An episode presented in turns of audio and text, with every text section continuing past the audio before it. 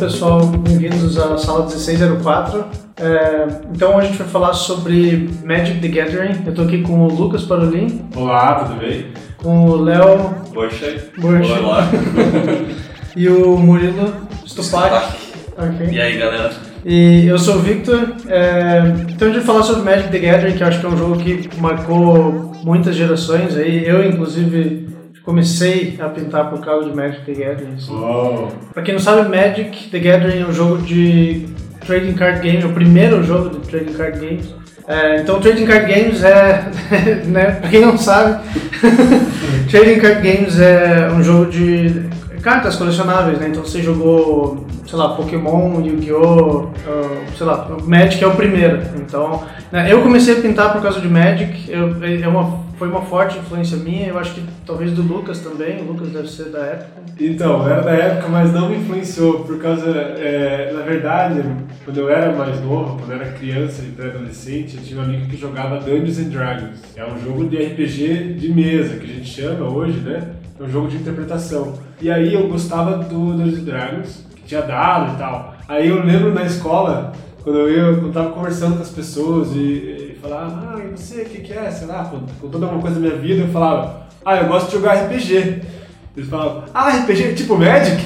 Eu ficava muito bravo, assim. falava, não, Magic é um jogo de carta, não é RPG. Eu nunca tinha jogado. Eu, tinha, eu via pessoas jogando, assim, alguns amigos, mas eu criei tipo uma bia, assim, no começo. Eu só fui jogar Magic em 2014. E eu vi, tipo, nossa, eu perdi muito oportunidade, assim, porque é um jogo muito bom. Sim. Só que na época, como era, não se conhecia nada de RPG, assim, eu acho, não sei, ali 95, é, 96, até 98 ali, mais ou menos nessa época. É, quando eu falava RPG, o pessoal falava Magic, daí eu criei uma rixa desnecessária com o Magic. Claro que depois isso passou, mas eu não tive acesso, eu só fui ter acesso 2014. Sim, mas, mas eu acho que ele é considerado um RPG também, o Magic, né? Ele é, ele é um trading card game, mas acho que ele, ele também está dentro do, do RPG ali, porque de certa forma você tem, tem a... Você é um Planeswalker, né? A ideia, cada, uhum. cada jogador é um Planeswalker, né? Que uhum. são tipo magos, assim. E acho que você, de certa forma, está fazendo um, uma interpretação de personagem, você cria um deck, você... É, basicamente é uma página do, do livro do Grimório. É, exatamente. Cada jogador é um mago e as, você, as magias e as criaturas ficam no seu, no seu Grimório, que é, o, que é o seu baralho. Então, Sim. é de certa forma uma... Quer dizer, a lore do jogo é uma interpretação. É, e, só que assim, na época, pensa como o RPG era uma coisa tão diferente, assim, você tinha as fichas, tinha os dados, e aí você criava qualquer história, você negociava, você entrava aventura e tal. Quando falavam, tipo, Diablo, eu não achava RPG, eu falava que era isso é aventura. É, quando saiu o Diablo, pra mim não era RPG, eu ficava bravo até. Uhum. E aí eu falava, por exemplo, o outro jogo na época do Diablo 1, pouco depois, na verdade, o Baldur's Gate, ele já era um RPG, porque ele tinha, as tuas ações faziam é, mudavam assim. Como o Magic não tinha isso, eu tinha essa ideia, mas eu entendo o que você está falando e concordo principalmente no sentido do, do ambiente, a ambientação. Na época, RPG, qualquer coisa que estava associada à fantasia, tudo, tudo era considerado RPG, RPG. É, acho que RPG até, até hoje. É, eu acho que RPG acabou virando uma palavra tipo rock. Assim. Uhum. Tipo, tudo é rock. Né? Tudo é rock. Né? Jogo que não é rock, tudo, tudo é rock. É tipo, acho que RPG acaba sendo uma coisa assim também. Você pega um RPG eletrônico, Final Fantasy, que chama, né? É um, é um estilo de jogo RPG. Só que não é exatamente. Tipo, você pega um Dungeons and Dragons que você, você tem toda aquela liberdade, você faz tudo, né? Você faz tudo que você quiser, assim. Isso é realmente um RPG tradicional, é. role playing game, você está interpretando ali o personagem. Agora no Final Fantasy você tem um personagem pronto, a história é pronta, não vai mudar de acordo com as suas ações, então Verdade. acaba que é uma é RPG, é considerado RPG, mas sai um pouco do. É, o RPG virou a construção de, de personagem, passar de nível e de pai e tal. É, exato. exato. Mas enfim. Mas é, Vamos voltar ao Magic da Game. Ao Magic, é. Eu acho que a gente pode, que nem agora o Lucas já contou pra gente a, nossa, a história dele com o Magic, acho que cada um podia compartilhar assim como Isso. começou no jogo e o que, que esse jogo trouxe assim pra, pra sua vida. Uhum.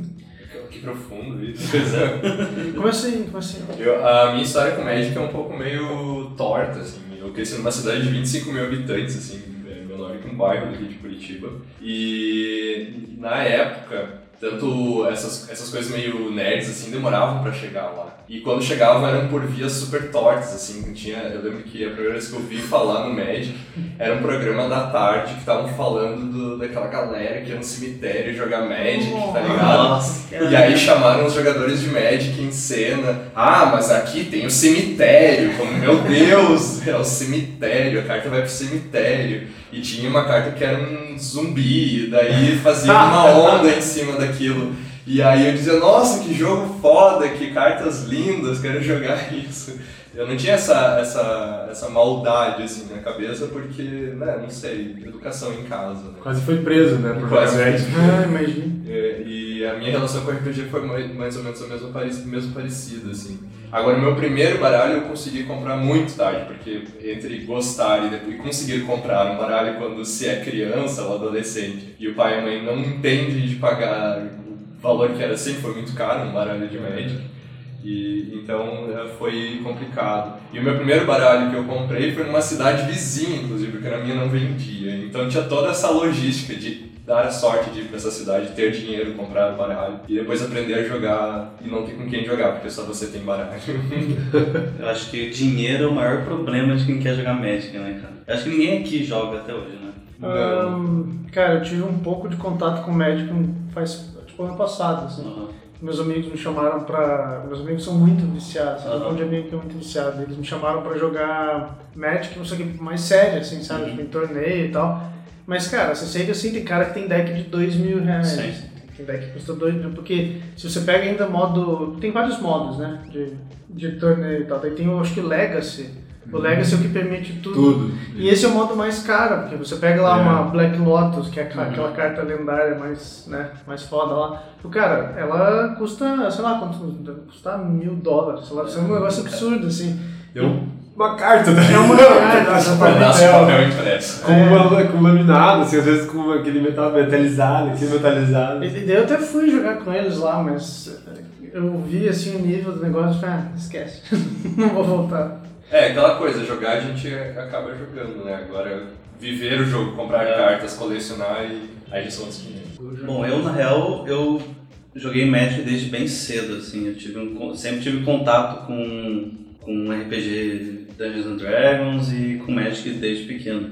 Mas quando eu era menor o contato foi, foi um pouquinho menos porque você é criança, né? Daí talvez você se interesse por outras coisas. Tanto é que eu conheci o Magic e não me interessou tanto. Eu comecei a jogar Pokémon Go de cartas. Aí eu joguei o Pokémon de cartas por bastante tempo, até que eu comecei a jogar Magic de novo. O que o, o Victor comentou que o Magic inspirou ele a começar, tipo, a, a pintar, para mim foi a mesma coisa também. Eu comecei a gostar de desenhar por causa do Magic eu ficava maluco com, com as ilustrações da, das cartas, assim. Quando eu jogava com pessoas que eu não conhecia, até era um problema, os, os caras ficavam meio bravos na escola, assim. Porque o cara jogava uma carta que eu não conhecia, eu falava, caraca, deixa eu ver. Deixa eu ver Aí eu pegava e ficava um tempão olhando o desenho da carta, Sim. assim. Daí quando o cara falou, volta pro jogo, eu falava, ah, esqueci de ver o que a carta faz, né? Daí eu li ainda a carta, demorava um tempão pra jogar. Assim, foi um, é um é uma parada que eu joguei desde muito cedo, e, mas eu sempre joguei de uma forma muito noob também. Então, tipo, eu jogava de qualquer jeito com meus amigos, e foi a partir do momento que eu comecei a entender mais o jogo e comecei a jogar mais a sério, que eu queria cartas melhores, que eu comecei a parar de jogar, porque daí eu não tinha mais dinheiro pra comprar carta. Bom, foi isso aí.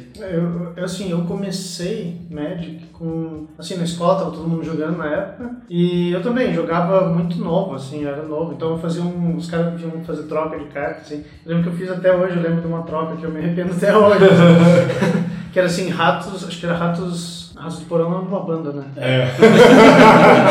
ratos da Cripta, uma coisa assim. Que daí era uma carta que falava assim, ah, quando é, Ratos da Cripta, eu acho que esse é o nome da carta, dá dano no oponente, no, no jogador, remove, é, você remove uma carta do seu cemitério. Então se você tá com Ratos da Cripta e dá dano no cara, você remove uma carta. Só que remover uma carta do cemitério, é, porque antes era menos claro os textos, tinha umas cartas mais antigas que não era tão claro. É exilar a carta, é você tirar a carta de jogo. Sim. E eu achei que era você remove do cemitério, você traz de volta pro campo. Não era o caso. E cara, eu troquei umas cartas muito boa por, por aquela disso. carta do Rato do Cemitério. E eu nem sabia que tipo, a, a, a carta que era é, pretinha ali era carta comum e a carta não sei o que era rara. Tipo, eu, tinha, eu, eu, nem, nem tinha Foi. muito essa ideia. Na hora que eu vi, eu falei, nossa, essa carta foi enganado. Muito, muito foda. E uma coisa que me impressionava demais, assim, até hoje eu fico, acho muito massa a direção de arte deles e tudo, é que, cara, você lê aquela... Eu gostava muito do texto do Flavor Text, uh -huh, né? Que era essa historinha, assim. Uh -huh. Cara, eu ficava impressionado, assim, quando eu olhava aquela ilustração, até me quando eu olhava a ilustração e eu via aquele flavor text, eu, eu, imaginava o mundo sim, assim, sim, cara. Sim, eu, sim, sabe, eu, eu pegava assim e falava, nossa, cara, que. Eu, eu pirava sozinho, assim, sabe? Ficava. É muito foda isso. Viu? Você falou, perguntou se a minha história era igual a sua, de ter começado a pintar e a casa de média. Não foi, mas assim, eu conheço muitos outros artistas que têm exatamente essa mesma, essa mesma ideia, né? Além do Murilo que citou aqui, né? outros amigos meus também começaram dessa maneira. Agora, é, isso que você falou de, de ficar, de, de, de, saber a regra, saber o que, que faz, foi engraçado porque quando eu comecei a jogar então, em 2014, estava contando com o Murilo antes da gente ir, ir no podcast, foi quando eu estava em intercâmbio nos Estados Unidos, estudando pintura, estudando é, arte, e aí eu estava morando, dividindo a casa com, com mais dois caras, e um deles jogava Magic.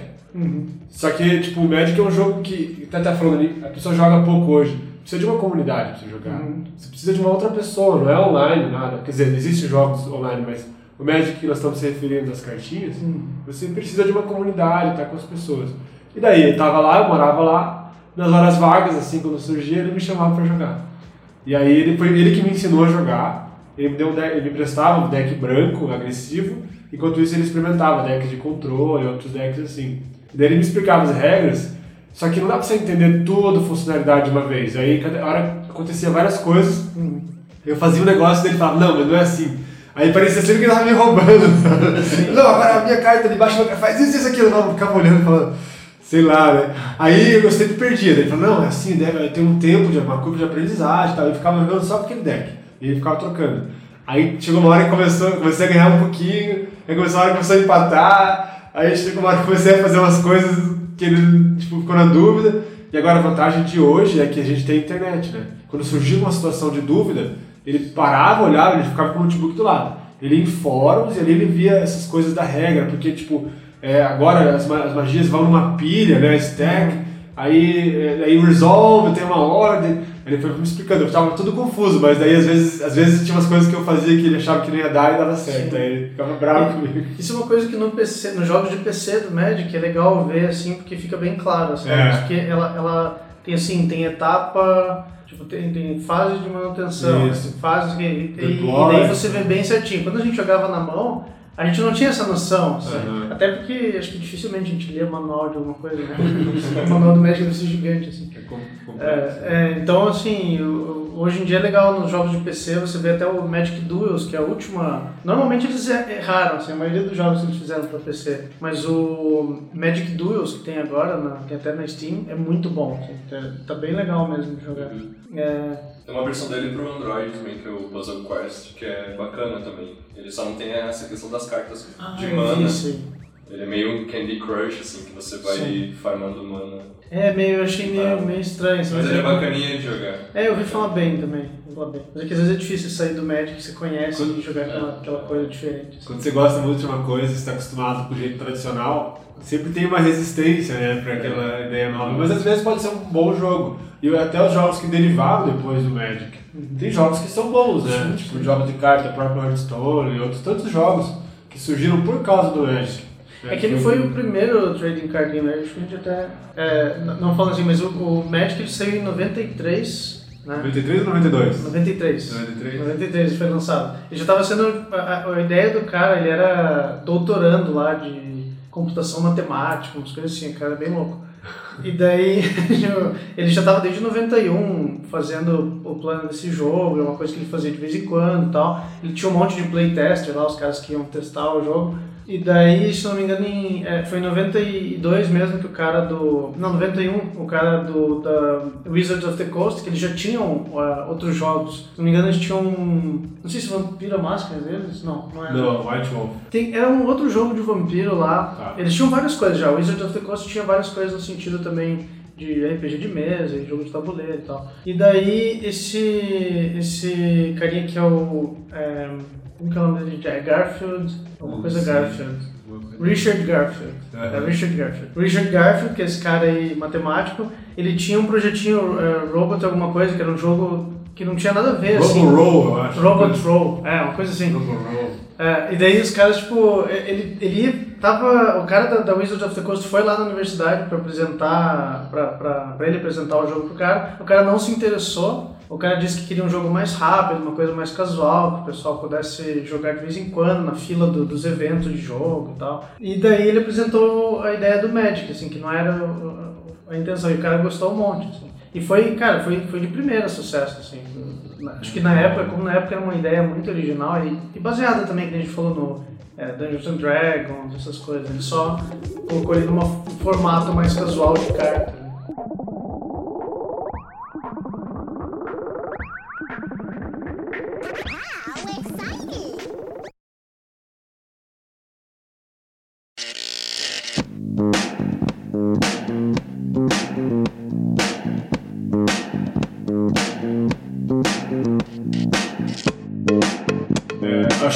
Acho que a última coisa que surgiu assim que é diferente foi quando surgiu o MOBA, né? Quando surgiu Ah. o Dota, foi uma coisa tipo, totalmente nova. Mas até hoje em dia você vê, os jogos sempre são É. derivados de alguma coisa. Né? É, Na verdade, eu acho que o, o que eu acho foda do, do Magic, eu acho que é uma das coisas que faz ele dar certo, é que ele, o background dele, o, tipo, o cara, o Richard Garfield, ele, ele é matemático, sabe? Então o jogo ele é muito bem balanceado, deve ser muito do, do background dele de criação, assim, conseguir fazer isso. Né? Então o jogo é muito bem balanceado, é, é difícil você ter outro jogo, hoje em dia, por exemplo, até o Hearthstone, é difícil, cara. Cada expansão que sai, sai com uma coisa assim que é, é- fica, fica difícil de jogar. Porque sai uma coisa assim, ah, bom, beleza, ou você joga com isso aqui, ou você não joga o jogo. Cria um Ou, ou você. chamam. É, tem um meta, eles não conseguem criar uma coisa. Saudável, assim, equilibrada, sabe? Tipo, ou você joga com isso aqui, ou você não joga competitivo. Se for fazer um deck divertido, você não joga. assim. Eu acho que isso também é consequência é, do, do fato do Hearthstone ser um jogo atual, recente e muito novo. Porque você pega o Magic, ele tem muitos anos já, né? Já fez mais de 20 anos de jogo. Então, eu acredito, eu não sei porque eu não jogava no início, mas acredito que quando lançou, é, a- a própria sociedade tinha um ritmo diferente de vida. Então ele deve ter lançado com cartas muito mais simples. E aí foi acrescentando, acrescentando funcionalidades mais complexas e tal. Agora um jogo como Hearthstone, numa época de hoje, que é, tudo, tudo tem que ser muito chamativo, tudo tem que ser muito novo, tudo tem que ser muito chamativo, como você falou, é, muito demais, assim, over the top. Então, você tem que. É, um jogo novo, ele já tem que lançar um monte de carta, e tem que ter um monte de carta já que é boa, assim, muito boa. Um monte de Então, estratégias é, diferentes, um monte de- exatamente. Aí você já come... Eu lembro quando eu comecei o Hearthstone, daí tinha o Ragnaros, tinha não sei o que lá, e veio na outra expansão, veio o Dr. Boom, e sempre toda expansão tem que ter alguma coisa muito boa. E essa coisa de se superar muito rápido e em pouco tempo faz com que você crie um negócio tão absurdo que daqui a pouco você não consegue mais lidar com aquilo. Então cada expansão tem que ter, tem que ter uma coisa muito boa que praticamente torna a expansão anterior obsoleta. Então você fica assimilando. Então até que o. Que o mesmo a economia do Exatamente. jogo. Aí até que o Hearthstone teve que criar um legacy também, porque as É. cartas já não se aguentavam Igual o mais. Magic, né? O Magic Igual o Magic. Só que quantos anos tem o Magic? né? Só que eu acho que uma, uma coisa que eu sinto da, da Blizzard no geral é que, assim, o, o- os casos do Overwatch eles ainda são mais de boa, assim, acho que eles... Só que o que eu sinto, eu sentia no World of Warcraft, eu sinto no Hearthstone, é que eles tentam balancear, assim, ao invés de eles darem, eh, darem liberdade, que o Magic dá muita liberdade. Cara, tem muita possibilidade de deck que é legal de jogar e funciona, assim. É, e eh, acho que tanto com World of Warcraft quanto com o Hearthstone é que eles tentam, eles tentam deixar tudo muito, assim, eles tentam fazer os caminhos pré-planejados por eles, assim, Aham. entendeu? Eles não deixam tanta, tanta margem para exploração, assim, sabe? Daí o que acontece é que o Magic, como ele tem muita margem para exploração, acaba que a própria, tipo, o próprio meta ali fica, fica saudável, porque, beleza, tem esse aqui que é muito foda, tem, só que como tem muita variação, tem muita coisa ali acontecendo, é, é, com certeza vai ter alguma coisa que dá um counter nisso, sabe? Sempre porque, porque tem muita coisa para fazer. Então é difícil você fazer uma coisa que nunca vai ter possibilidade de, de ser, sabe? E tem mais, né? É, tipo, se você for ver o Magic, você não tem como ter acesso tanto ao universo dele inteiro. Porque pega, pega o universo de cartas que tem no Hearthstone. Ah. Pra você dar counter, assim como você falou no Magic, É. são muitas cartas, são É. muitos anos de cartas. E Hearthstone é um jogo É. que é, ele, é- ele é da internet, então você é muito mais fácil você ter acesso às coisas e tem que ser assim, porque a economia é diferente, funciona de outra maneira. Agora o Magic você vai, a não ser que você jogue em campeonato e coisa assim e tal, você vai ter as cartas que seus amigos têm, que você tem, então acho que o universo geral, não o universo como o mundo, mas o universo de, de cartas, né, de um conjunto de cartas, também influencia nesse ponto. Ah, mas isso que você falou de a sociedade pensar de uma forma diferente, eu lembro que no começo do Magic, né, eu lembro que as cartas também eram muito mais simples no Magic no começo. Tem uma carta que eu tenho até hoje, que é o Cabrito Montes. Que eu, eu gosto dessa carta principalmente por causa do, do desenho dela, assim, que acho que é uma pintura Deve ser, sei lá, uma pintura de em acrílico, talvez. Uhum, E, e é uma carta que tem, tipo, três cores, assim. Não uma paleta de cores, são três cores chapadas, assim. é um cabrito, assim. É o Cornelius Brody que pintou essa, essa carta. E, e, assim, tipo, é uma carta vermelha, custa um, um barra um, ela não faz mais nada. Entendeu? E tinha muita carta que era assim. Sim. Se você pega as cartas de hoje, você vai lá, tipo, cartas de custo um, cada uma já faz alguma coisa diferente para engajar numa estratégia. Então, se você pensar, nos, esse Cabrito Montes, ele é tipo, acho que da segunda coleção, que é o Ice Age. Se você pensar por esse lado, tipo, o jogo era muito mais simples. Uhum. Então, o jogo também teve uma evolução para ele conseguir ser equilibrado Sim, dessa maneira, sabe? É. Vídeos extraplanares. É, exatamente. Os comandantes, ah, coisas sim, que não tinham. Tipo, tipo, é tipo como se fosse uma é, você coloca ali, ele, ele, meio que a parte de, de cartas, né? É como uma... se fosse um terceiro player, é, praticamente. Tipo, ele tá ali ele tem as próprias habilidades, tá bem louco, né? Essas cartas novas. Não sei se você chegou a ver. O Murilo tava contando pra mim, né? Que tem é, tipo um herói no seu barco. É, é, diferente. Ele, ele tem pontos de vida separado, inclusive. É, é como se você baixasse. Pode atacar você ou o extraplanar. Uhum. É, é verdade, eu lembro de ter jogado com isso, sim. Uhum. Eu me lembro até eu jogava com um que ele, ele virava, eu acho. Ele tinha um poder que ele virava, isso. aí você, ele ia perdendo vida, mas ele podia recuperar a vida. Isso, eles se transformam, tem uns que se é, transformam, é, isso, tem que ter exato. duas cartas, assim, eles se transformam. Ele tem um verso, né? Geralmente é um verso da carta. É. Que não funciona quando você não tem a luvinha, tem que jogar com, com o sleeve, senão não funciona, né? Ah. Você está segurando tá lá, você vê que ele tá em cima. Ah, é verdade. É, ele joga coisa livre. Assim. Eu não sei vocês, mas uma coisa que me cansa um pouco no Magic é os marcadores. Tem baralho que é muito marcador. Aí você tem que ter um dado de 20 lados pra cada carta, assim. Aí você vai.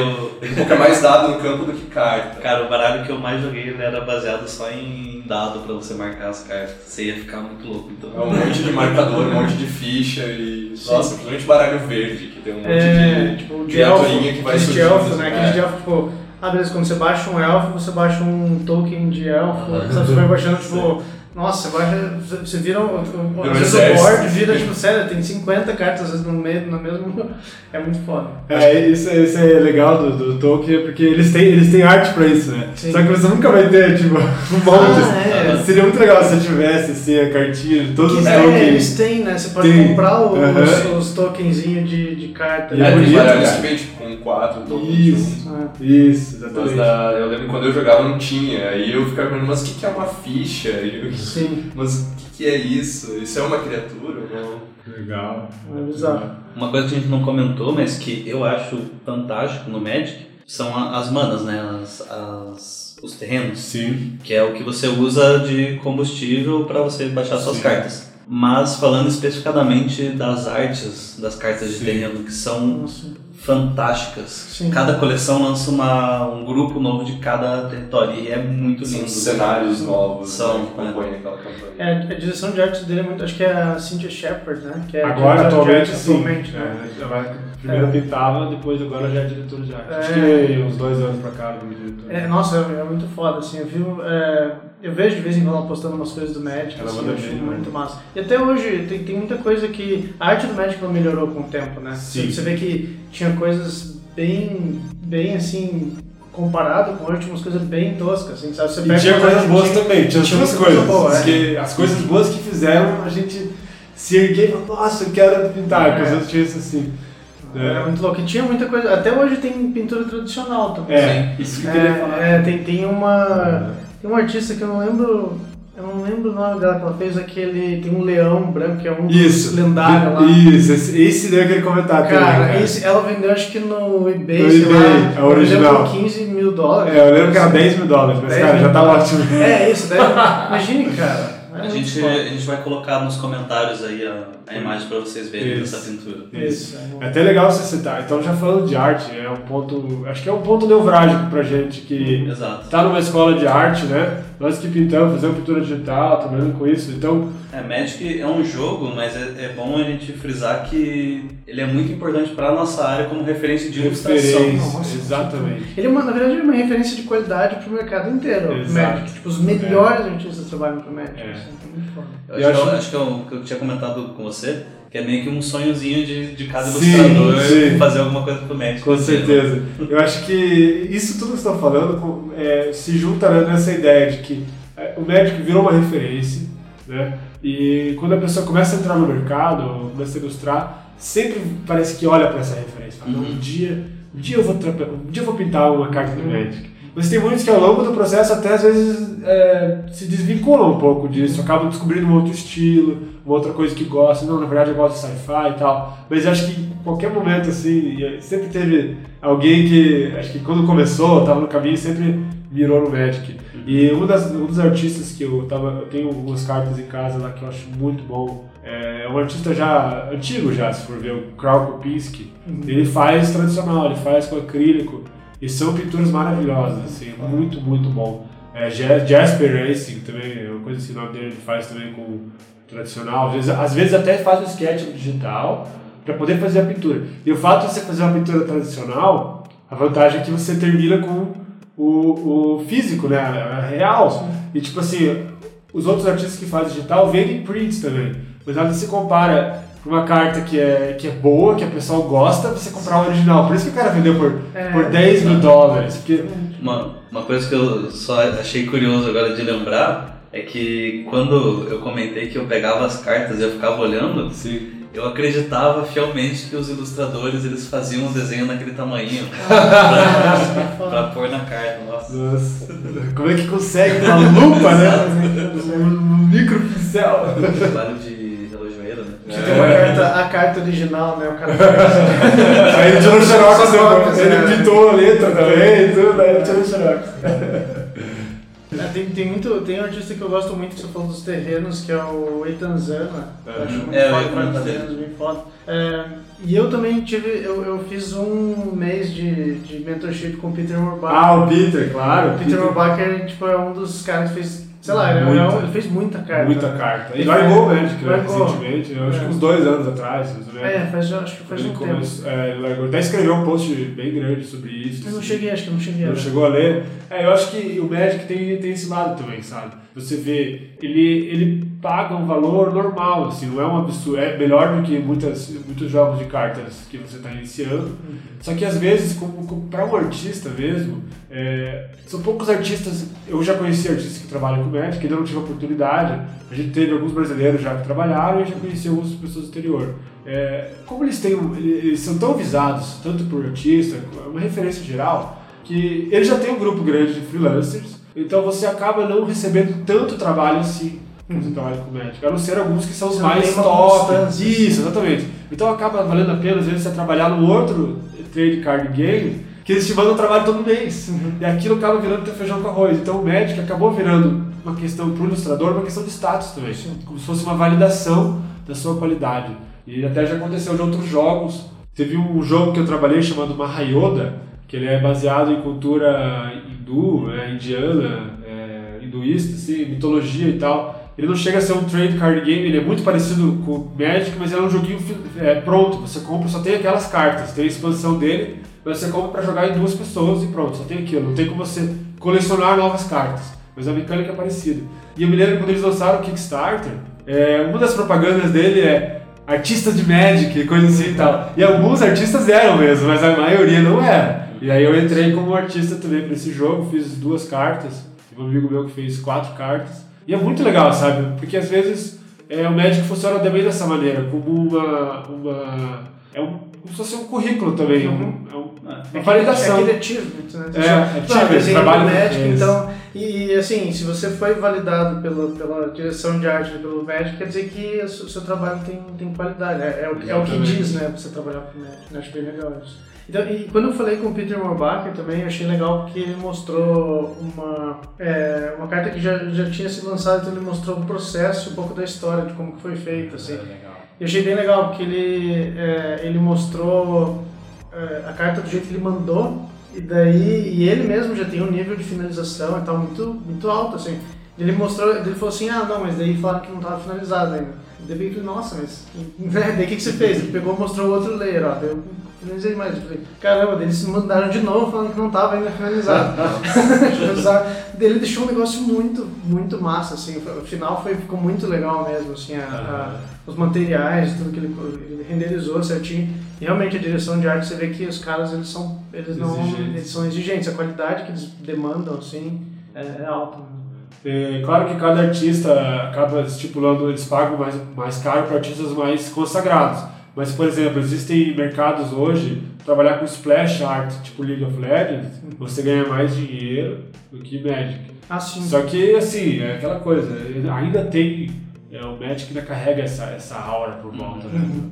Porque é uma coisa consagrada, né? É. São anos de consagrando. É, e também o Magic você coleciona, embora as skins da, desses jogos você compre, você não coleciona, você não é. põe lá num álbum, é verdade. nos escudinhos. Sim. É, verdade. é, tanto tem gente que ele é um, é um é collectible card, você, tem muita gente que só coleciona cartas. Não necessariamente você joga e tal, você, às vezes tem um álbum lá e você tem as cartas que você gosta, você tem carta rara que você acha massa, tem lá e tal, mas você não necessariamente joga com elas, a gente só coleciona, mas eu acho legal isso. Né?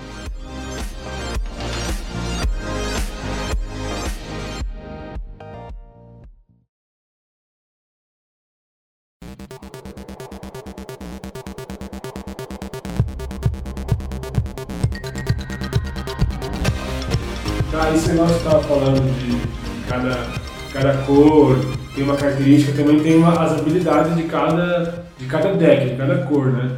E é legal porque é, isso dá para sentir no gameplay. Eu que joguei pouco, é, comparado a vocês, vocês poderiam só retomar assim um pouco qual que é a característica principal de cada cor?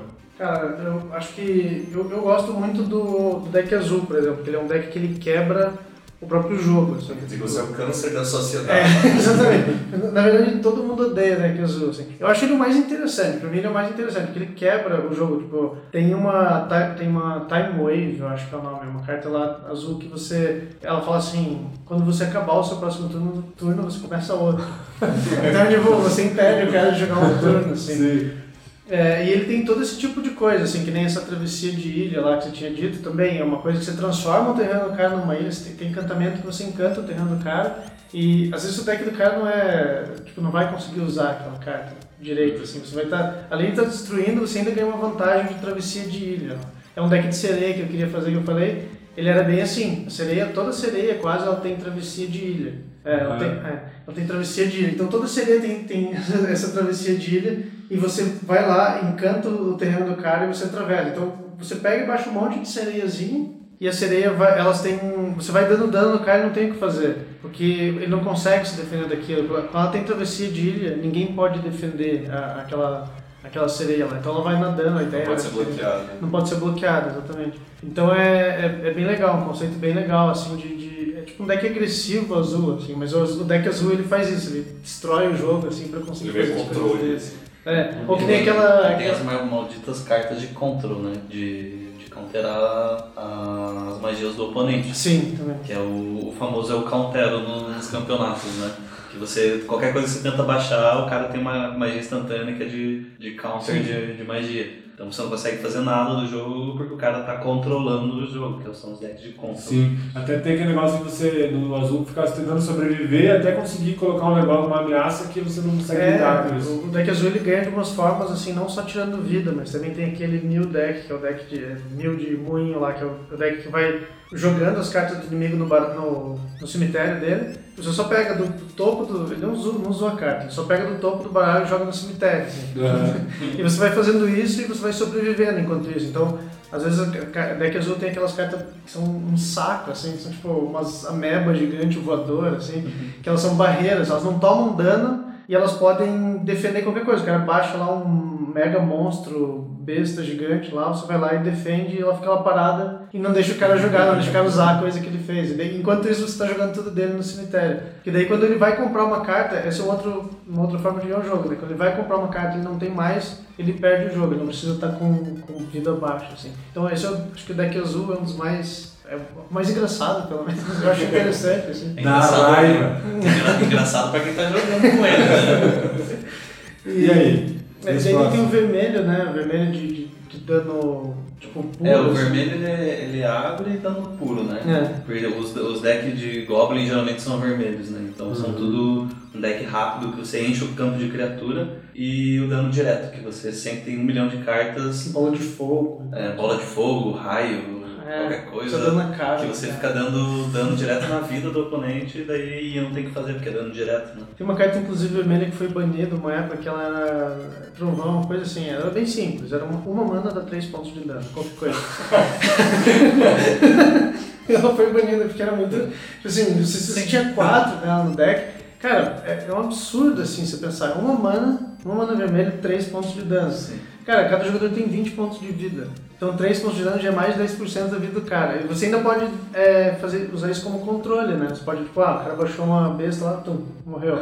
Sabe, tipo, é muito forte, é muito versátil. Bola de fogo, custo X, X de dano na vida É, exatamente. Eles têm, é muito versátil, dá dano em qualquer coisa, é muito hum. versátil. Então, acho que o deck vermelho tem muito isso, assim, que eu acho, que eu acho legal também. O deck vermelho e o verde, eles, tem alguns que eles meio que dividem algumas características. Tipo, o verde ele é o de é, ramp, que eles chamam, que é de você conseguir muito recurso. Então, uhum. que faz, tem o um conceito né, da floresta, assim, tal. É, então, é. Ele, ele consegue muita mana, assim, muito terreno, muita... Abundância. É, abundância. Então, você, às vezes no turno 3 você tem 6 é, manas, você já pode baixar uns monstros gigantes, assim. E, e o vermelho e o, e o, verde, eles têm umas características em comum, que é bestas. O vermelho e o verde são muito fortes uhum. nisso. E tem, tem besta que dá muito dano vermelha, que são tipo uns bode mal honrados, assim. Uhum. e tem as bestas é, verde que são mais. Sabe, são tipo uns rinoceronte, uns, uns entes gigantes. Ente acho que não, não, não, entra na classificação de besta, mas enfim. Criatura, é. Tem umas, uns dragão. Eu lembro que era uma minhoca, assim, um, tipo um orbe, assim, um, é. um verme. Então, tem uma que eu fiz que é muito parecida com uma do Magic, aquela, uma, um desenho que eu fiz que foi baseado ah, tá. nessas cartas do Magic lá, que é ah. aquela, aquela, uma verde, não sei se chegou a ver aqui. Então, é, vou, colocar, vou colocar no post. Coloca, é, e acho que é por aí, daí, daí tem a preta, que é a pântano, é, assim, pântano morte. simboliza a morte. Morte né? também, né? tem os demônios também, né? É, tudo coisa tem, de é. cemitério, de demônios, zumbis, fantasmas, é tudo carta preta. O terreno é pântano, né? Mas Exato. Pode, e, e também a, as cartas, as magias do preto também é sempre de... Destruição. Como é? é simboliza a morte, né? Todas as cartas são, são de você matar criaturas do oponente. Então você sempre deixa o oponente sem, sem criaturas. Você me fez lembrar de uma habilidade, Death Touch, eu acho que era. É, que, sim. às vezes você tinha um personagem que nem era tão forte, mas se ele encostava, matava na hora. Sim, os ratinhos, os bichos. É, muito se, se ele encostasse em uma coisa, aquela coisa morria, assim, porque ela ficava podre. Assim. É, é, Life Link uma... também era uma habilidade massa que você ganha a vida de volta. É. Cara, nossa, vocês falando aqui, tô com vontade de jogar. Tô com vontade de jogar. Então, o Life Link dele já tem também uma. No branco. Compartilha com o branco. É, né? Que pra mim isso é uma das coisas mais irritantes do, do jogo, que é deck branco focado em ganhar vida, né? Sim. Então, às vezes você tá jogando lá, você tá fazendo você tá dando 10 de dano por rodada no cara, mas ele tá ganhando 20 de vida por rodada. Daí, tipo, o jogo nunca acaba, porque o cara fica com essa, com essa porcaria. Sim, uma, coisa que eu, uma coisa que eu acho massa do deck preto é sacrifício. Ele trabalha Sim. muito com sacrifício. Então, tipo, você pega, baixa um monte de bichinho, todos os e fala assim, ah, sacrifique uma criatura para reduzir o custo de mana dessa, dessa outra criatura. Tem, tem coisa assim. Nossa. Então tem umas coisas assim, você vai, você vai matando as suas cartas. Tem umas cartas que você baixa, tem um zumbizinho, que ele vai jogando as suas próprias cartas do seu deck no seu cemitério. Que depois você tem várias outras cartas que pra puxam tirar essas cartas do cemitério. Eu me lembrei de um deck preto que meu amigo jogava. Fala meu inimigo, meu inimigo jogava. Meu amigo jogava que ele baixava um demônio. E aí eu tinha que sacrificar alguma coisa. Porque se eu, se eu sacrificasse, ele ficava tap, ele virava, ele não jogava. Só que cada vez que, ele faz, que eu fazia isso, eu sacrificava uma coisa pra ele, pra ele não jogar, ele era um, ele era um demônio. Só que ele ganhava algum token e ele ficava mais forte. Hum. Então você ficava assim, cara, eu vou matar um carinha meu pra ele não me dar dano, depois ele vai ficar mais forte, né? Então você vai sacrificando, ele vai, ficando, ele vai crescendo, vai crescendo. Tipo, você vai sacrificando até, até você tentar vencer sem ele jogar. Cara, Porque se ele jogasse, o cara ia arregaçar. Sim, o, cara, o conceito das cartas a gente fala. Tem uma preta que eu lembro que é Ferida Purulenta, era o nome. Ferida Purulenta. Era um negócio assim que você encantava, era um encantamento que virava uma permanente no, no, no, no, no, no lado do cara, assim. Tipo, você colocava, você encantava o jogador, praticamente. E daí, não, você, acho que tinha colocado uma criatura dele, porque você não pode só encantar assim. Daí você colocava numa criatura do cara e no primeiro turno ela dava 1 um de dano. No segundo turno ela dava 2 de dano. No jogador. Não na criatura, no jogador. No terceiro dava 3. Então, cara, era um negócio assim que você. O cara tinha que matar a criatura dele de algum jeito. Tipo, sabe? Uhum. Ou ele tinha que ter alguma coisa de destruir encantamento, que não é uma coisa muito comum. É. Acho que deck verde e branco tem mais coisa de destruir encantamento. É. É, ou ele tinha que dar um jeito de matar a criatura dele, entendeu? Porque se você tiver tal deck preto ali e você fala, não, não vou deixar essa merda. e o cara tinha um goblinzinho que dá um de dano. Você fala, cara, foda-se esse goblin, eu não vou matar ele nunca. O cara morria só com, essa, com esse encantamento, assim. E, e, o deck branco, né? o deck branco é, sei lá, essa coisa, lifelink, ganha vida, é. ele tem umas coisas de soldados. Os anjos também. Os anjos, os soldados.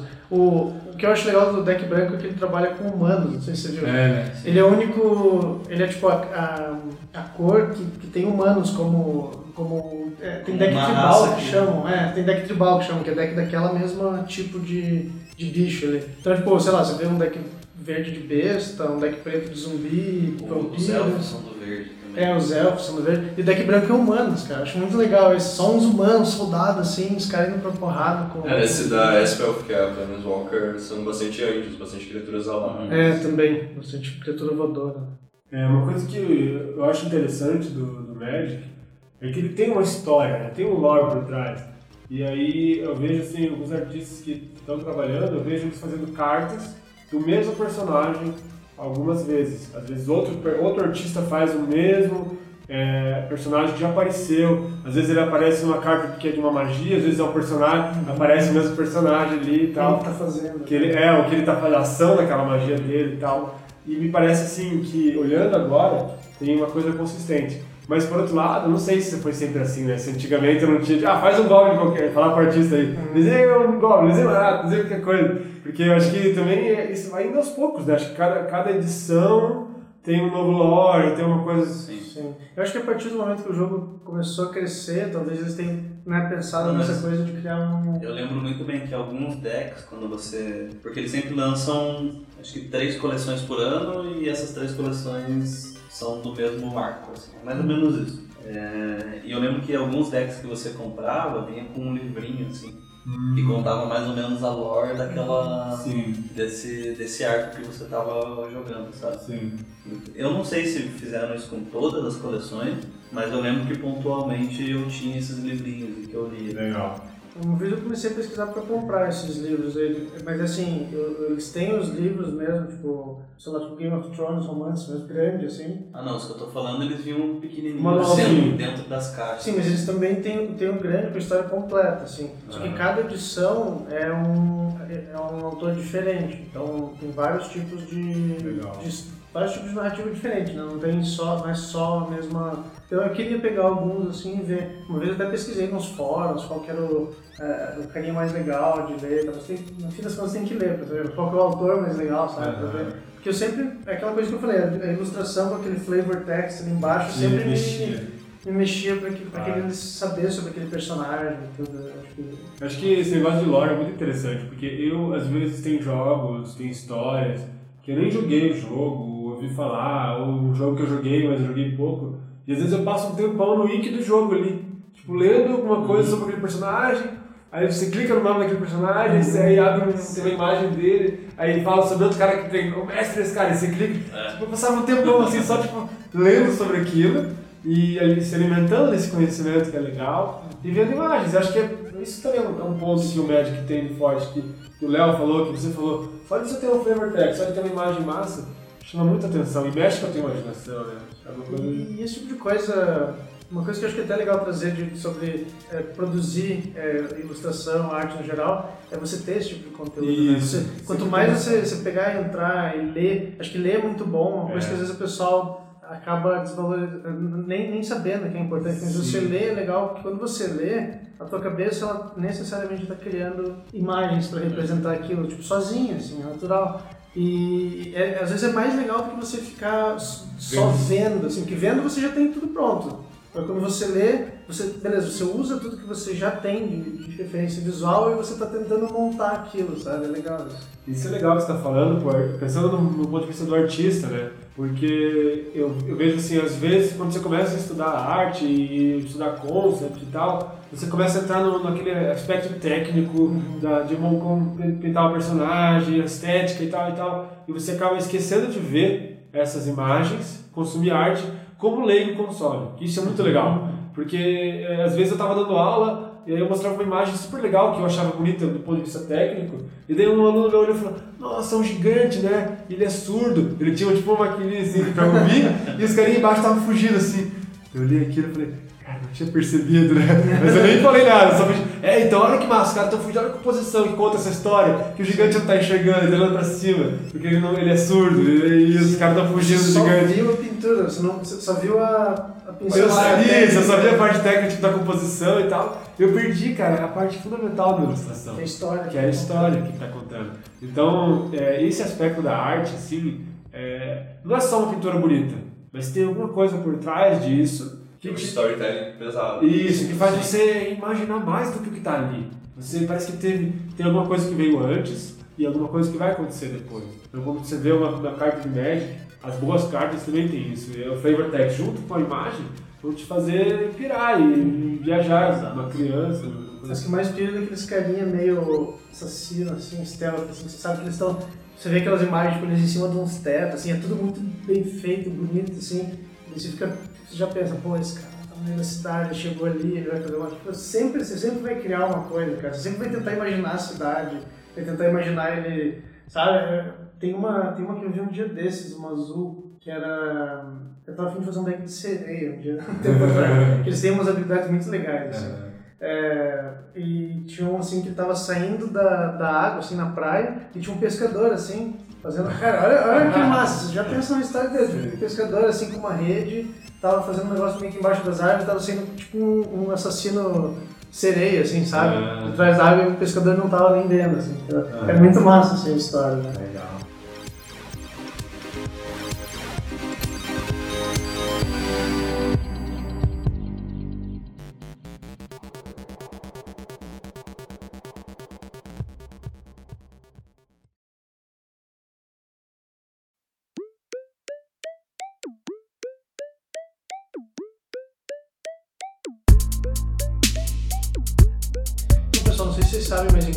Gravando aqui o podcast, é, tem, tá rolando o Grand Prix do Magic the Gathering em Porto Alegre. Ah, é, é, tipo, é o maior evento de Magic da América Latina, assim. Então tem, é, é, muito foda, vai ter um monte de coisa lá, vai ter artista lá do, do Magic, vai ter. É um, é um acho que é um circuito, assim, né? De, uhum. de torneio.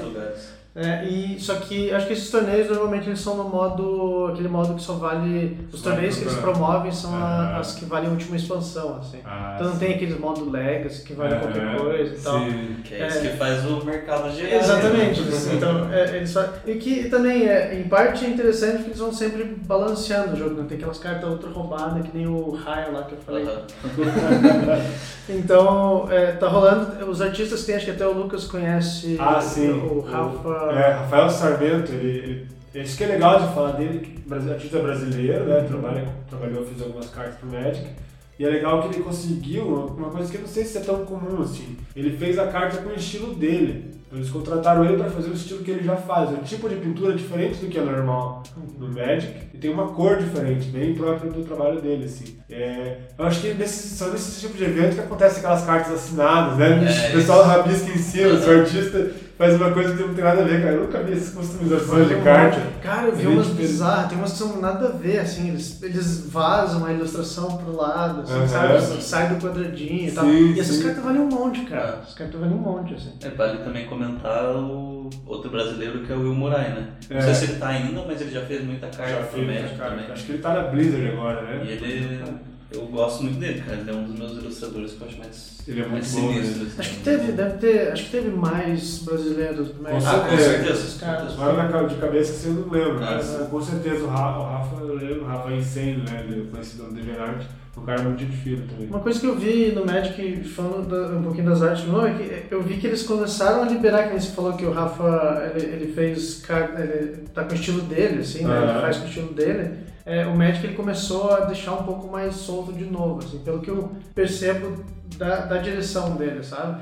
Antigamente eles eram bem soltos, assim, tinha umas cartas que não tinham Aham. nada a ver, assim, era quase abstrata, assim. Daí hoje em dia, daí, daí depois de um tempo eles ficaram bem Deu restritos. uma padronizada, né? É, deu uma padronizada e agora, pelo que eu tô vendo das últimas que estão lançando, eles têm deixado um pouco mais uma, uma liberdade, Uma assim, variação. sabe? Uma variação. É, eu acho que isso é legal, assim, e, claro que eles vão manter, de certa forma, um Padrão, unificado, porque eles têm, eles têm é, é, artistas que são in-house, inclusive, que trabalham só na Wizard e fazem lá. E tem os diretores de arte e tudo, então com certeza isso não vai se perder. Até eu queria comentar que também, além da ilustração, existe também o trabalho de concept por trás, né? que a gente estava falando aqui antes. Se existe essa unidade de, do universo, é porque quando tem o lore, eles criam algum personagem, esse personagem tem o, o model sheet dele lá para servir para os outros ilustradores, aquilo serve de referência para você ilustrar. Então nem sempre o ilustrador, quando ele vai fazer uma carta, nem sempre ele vai ter tanta liberdade de criar o personagem. Acredito que algumas cartas que os personagens são mais simples, que eles são, sei lá, humano, monge,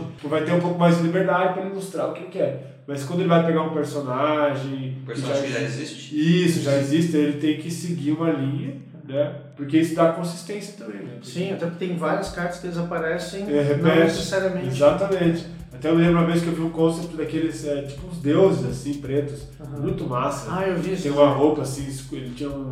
Eu não lembro o nome do, do deus agora.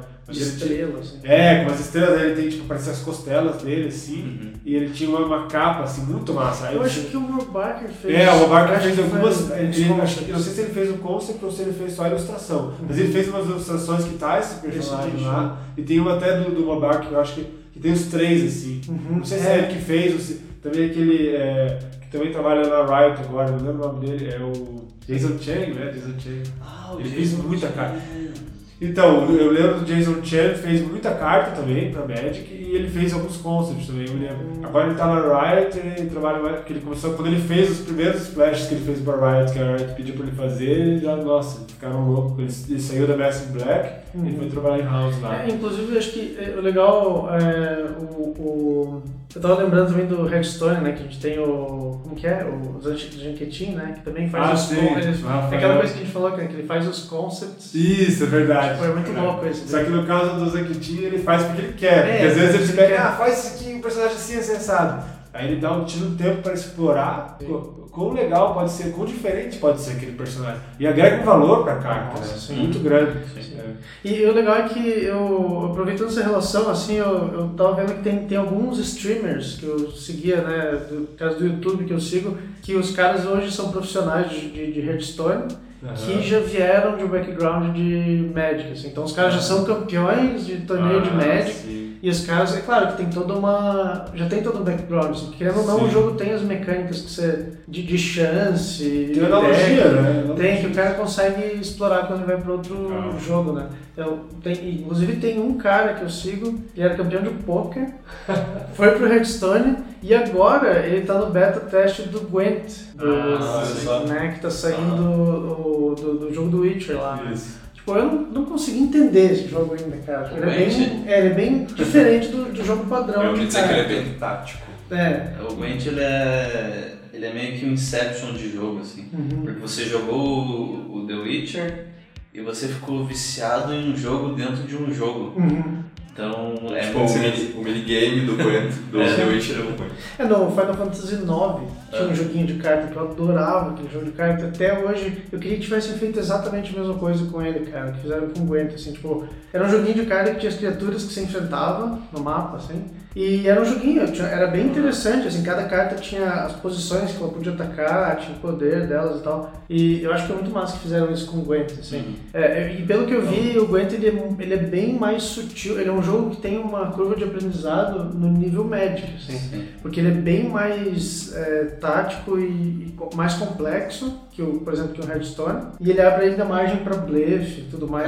Na realidade, eu considero o Gwent um jogo extremamente simples. Por isso que ele é tão bacana. Acho que é, o Hearthstone chegou como um jogo simples de se jogar. Uhum. O Gwent eu considero muito mais simples. Mais simples? Uhum, cara, pelo que, pelo que eu vi do... É que assim, eu vi esse cara falando dos básicos. É o, o nome dele é Life Coach, uhum. o nome desse cara aí que eu sigo. Até procurem lá que ele faz, faz uma introdução. É, é em inglês, mas ele faz toda uma introdução a como é que vai ser o jogo e tal, porque uhum. poucas pessoas têm acesso, né? Sim. E eu, eu adoro trade card game, assim, tanto que eu fui pro Hearthstone, jogava Magic, sempre tento essas... O Rex também é um jogo que... É. O Rex, inclusive o Lucas tá aqui fez já várias ilustrações. É, é, bom, é bom a gente comentar que o Rex é um jogo que vários brasileiros fizeram arte. A gente tem uma comunidade de amigos que basicamente, que como aconteceu isso? Um amigo entrou, outro entrou, e aí eles sempre indicam, né? Isso que é legal de uma comunidade de arte, assim. Uhum. Porque você tá ali sem trabalho e fala, pô, quer fazer uma carta do Rex? Eu indico você, né? Indicou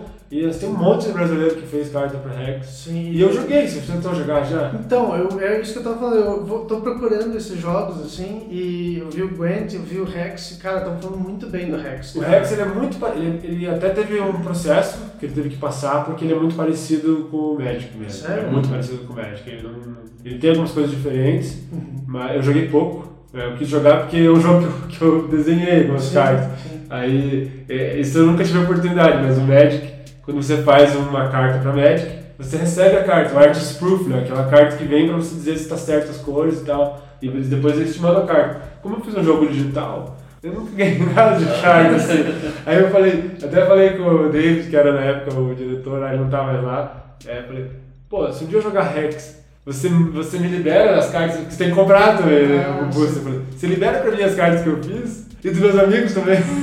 Ah, sim. Aí nunca respondeu. Ah. Seria legal. Pô, aí, eu, seria... aí eu quis jogar é, o Rex, só que tem que passar por um tutorial inteiro, assim, que daí você joga contra a máquina pra explicar como é que você joga. Mas a mecânica é tipo Magic mesmo. Uhum. E eu queria jogar pra ver, pra jogar com os caras dos meus amigos. É vontade, assim, é um pouco mais, mais complexo. É, assim. a diferença é que ele, eles chamam de MMO também. Ele misturou aspectos de MMO com um jogo de trade card games. Então eu não sei o quanto eu não joguei tanto para poder dizer para você o quão diferente é, mas foi feito por Kickstarter e ele arrecadou muito dinheiro, acho que mais de um milhão de dólares para ser produzido o jogo. É, o, então, o negócio do, do Gwent que você falou que ele, é, talvez ele pareça mais simples que o Hearthstone, não sei. Não, ele, é bem, ele é bem simples, cara, porque eu, pra ser sincero, eu já joguei bastante The Witcher. Sim. Eu acho que 30% do meu gameplay é Gwent é. dentro ah, do jogo. É, então, mas pelo, pelo que eu tava vendo, o cara falou assim que tem, tem um monte de sutileza, por exemplo, que no Hearthstone não tem. É, você, você escolhe, as, é, tem, tem facção, tem tipo cinco Sim. facções. Quatro. E dentro, é, quatro, eu não sei se, na verdade não sei se é que Três. também não, não, é que também tem o seguinte. esse cara é aquele tem, cara. Tem o jogo, tem o Gwent no Witcher. É, eu não, sei até, Gwent... eu não sei até onde que o Gwent que Exato. vai ser lançado agora é diferente não, do, ah, do, do Witcher. Isso, porque o Gwent no Witcher ele não é um jogo completo, ele é um minigame dentro do Witcher. Eles não fizeram ah, toda uma produção. Agora o Gwent é, que estão fazendo, ele parece, ele parece muito mais, sabe, muito mais redondinho. Assim. Uh -huh. é, então, ele, pelo que eu vi, ele tem cinco facções dentro de cada facção tem mais três ou quatro heróis que você pode escolher ali. Ah, então é bem diferente. É bem diferente. Então eles estão. Eles é um jogo, a base é mesmo. Assim, Tem aquelas lanes, tem os poderes e tal. Só que eu acho que eles estão tentando transformar num jogo completo, assim, sabe? Um jogo balanceado e tudo mais. E pelo que os caras estão falando, tem umas sutilezas assim do jogo que, que elas acabam deixando. Eh, tem uma curva de aprendizado grande o jogo. Você não pode só pegar e, e fazer assim, tipo, é, é, bem. bem cada, por exemplo, cada facção tem um monte de poder específico de carta específica, e de cada herói tem um poder, tem uma sequência também de poder que ele pode fazer ali. Então, só na escolha ali já, já vai um monte de. É, só pelo que você falou dá pra ver que é bem. Agora imagina você ser um cara que é o. É, como é que é o nome do cara? Richard Garfield? Isso. Você é um cara que inventou um negócio. Nossa. Que derivou tanta coisa, né? Quantas, quantas pessoas esse cara influenciou? E esses jogos novos, deve olhar, sei lá, deve ver Hearthstone e falar, ah, É. Sempre que vai ter. É o que a gente comentou, o que o Victor comentou no começo, né? Tipo, é um jogo que ele atravessou, atravessou várias gerações, marcando elas é. e tá aí até hoje, né? Inclusive, eu acho que essa volta dos, dos, dos collectible é, no meio digital, que nem o Hearthstone, o Rex tá forte também, vai vir o Gwent. É, é, inclusive, me chamaram para um projeto de outro jogo, de, de, eles querem fazer um novo. E, assim, é, o, o próprio Magic está voltando. Uma Sim. coisa que eu tenho percebido é que o Magic ele está tomando força de novo uhum. por ser justamente por estar tá voltando esse tipo de o pessoal fala pô jogou Hearthstone nunca tinha jogado Magic uhum. né ele vai pesquisar é vai pesquisar às vezes o cara não está muito satisfeito mas gosta do jogo mesmo assim ah não mas eu quero um, vou tentar um outro vou tentar um Hex vou tentar um Magic então é, é, é, bem interessante assim como que às vezes vai por ondas né uhum. esse tipo de coisa assim Sim. Quem sabe se baixar o preço, eu volto a jogar mais. É, uma coisa que eu tava com ideia de fazer, eu até queria combinar com o pessoal aqui, se vocês quisessem rachar. Eu ia comprar umas. É, tem umas caixas. Você acha assim no Mercado Livre? De carta antiga. De carta antiga, de carta comum, não tem aquelas cartas super lendárias. Mas vem umas 400 cartas, assim. Daí você pode juntar ah. com o pessoal, cada um monta um deck e joga Legal, legal. Aí você monta, pode montar, como você falou, montar as decks a partir daquelas cartas mesmo, simples, é pra competitivo e a gente se diverte. Tanto é que um dos modelos de jogo do, do Magic, se eu não me engano é Pauper o nome, uhum, que ele é jogado só com cartas comuns. Isso. Então são decks baratos de se montar e ficam extremamente competitivos. Legal. Uhum. Esse negócio de comprar carta, eu não sei, porque realmente eu tive pouco, né, tive pouco contato, um amigo que tinha, depois quando eu voltei eu comprei na Livraria Curitiba, é o deck que vem, que meu amigo falou, pô, como é que eu vou começar? É, quando eu falei, né, ele falou, eu te levo na loja, a gente compra os decks, ele falou, mas existem decks que eles são tipo uma duplinha, assim, vem, vem dois e é pra jogar um contra o outro. É uma boa forma de começar, porque eles garantem pra você que vai vir uma carta lendária no meio, garante que vai vir. Aí eu comprei, cheguei aqui eu comprei na Livraria Curitiba, um que era dois, assim. É, mas eu sei que, tipo, tanto booster, né, que claro, óbvio, que você compra um pacotinho fechado, mas lá, eu não sei como é que é aqui, mas lá tinha lojas que você comprava cartas separadamente. Sim, aqui tem as casas de troca. Então, e daí a carta fica muito mais cara, porque você vê, pô, essa carta é rara, sei lá o quê, e custa tanto, essa carta custa tanto, e você compra a unidade. Só que às vezes, no pacotinho, pode vir aquela carta caríssima, assim. Como que é? Como é que foi pra vocês comprar, assim? Então, tem uma história que falei que eu era bem noob no começo, né? Uhum. Então, pra mim, você comprava aqueles caixas de deck pronto e aquilo era o deck. Hum, você, não, você não precisava pesquisar cartas. Aí com o tempo eu fui vendo isso, aí eu comprei meu primeiro Buster. E veio uma carta bem rara, era Colosso de Aço Negro, o nome da carta. E na, eu acho que na época ela tava custando uns 60 reais, mas eu não sabia. Uhum. Aí eu fui com meu amigo nessas, numa dessas casas que a galera troca e joga. E virou um boom em volta de mim, assim, pra, pra conseguir trocar a carta. E um cara tinha uma carta que eu achei que se encaixava muito bem no meu deck. Aí o cara falou, não, mas eu te dou essa carta e mais 20 reais. Falei, meu Deus, tá aqui a sua. Quanto que era o booster? Quanto que era ah, 10 são. É, e daí eu fiz essa troca e daí um tempo depois eu descobri que eu perdi tipo 40 reais. Sabe? Esse colosso de aço negro não é aquele leão negro, mas. Não, sabe? ele é tipo um, um gigante de, de duas cabeças. Não. Não? De que cor que é? Que é da expansão Mirror é um, né? é um artefato, ah, ele é da Dark Steel. Ah, isso aqui.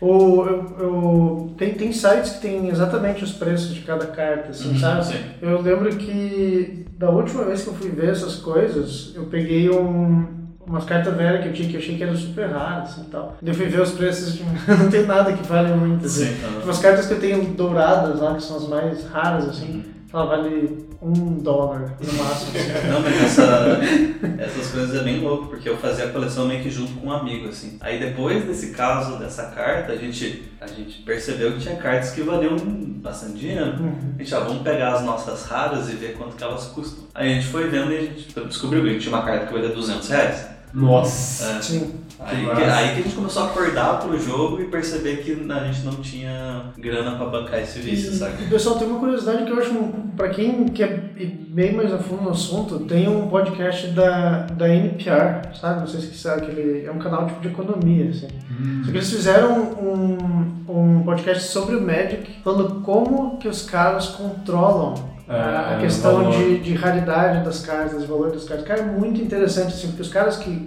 que o cara do Magic. Tem que ter um controle, né? É, os caras que eu falei, eles são matemáticos e tal. É, então, os caras fizeram todo, tem todo uma, um projeto por trás, assim, pra manter as cartas Sim. sendo raras e para manter esse tipo de, de valor, assim, para o pessoal continuar colecionando. Então, Imagina uma mina de ouro, né? Você inventa um negócio que não é dinheiro, mas é quase como se fosse, porque tem um valor que corresponde a dinheiro. Uhum. E basta você dizer a realidade daquela carta que você diz quanto que ela custa. É, sim. Então você, você basicamente inventou um negócio que você, que você diz quanto vale. Sim. Eu falo, eu digo, essa pedrinha vale tanto.